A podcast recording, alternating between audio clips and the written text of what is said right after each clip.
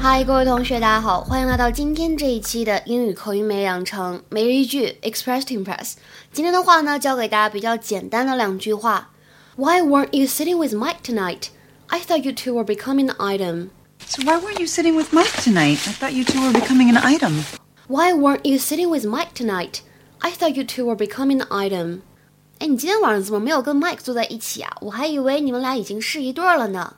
Why weren't you sitting with Mike tonight. I thought you two were becoming an item. 整句话呢，在朗读过程当中，首先要注意一下 sitting sitting，这是英式的发音。那么在美音当中呢，当中的这个 double t 发起来呢，会有一点像的的感觉，sitting sitting。那么同样的道理，末尾这个 item 也会变成 item。 item，所以为什么刚才剧中女主人公读起来会觉得像 item，就是这样的原因。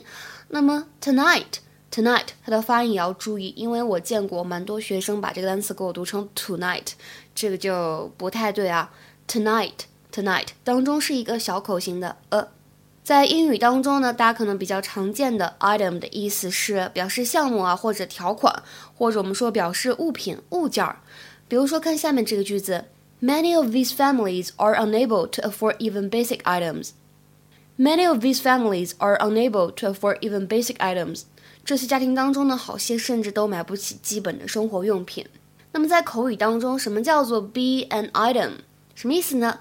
表示是一对儿，哎，是一对情侣这个意思。To be involved in a romantic relationship。比如说，看下面这个句子：Are they an item？Are they an item？他们是一对儿吗？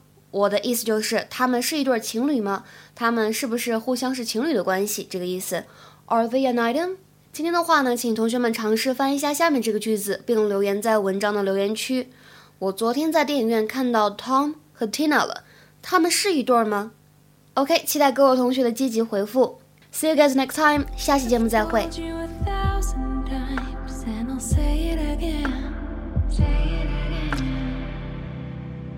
told before. I've told you a thousand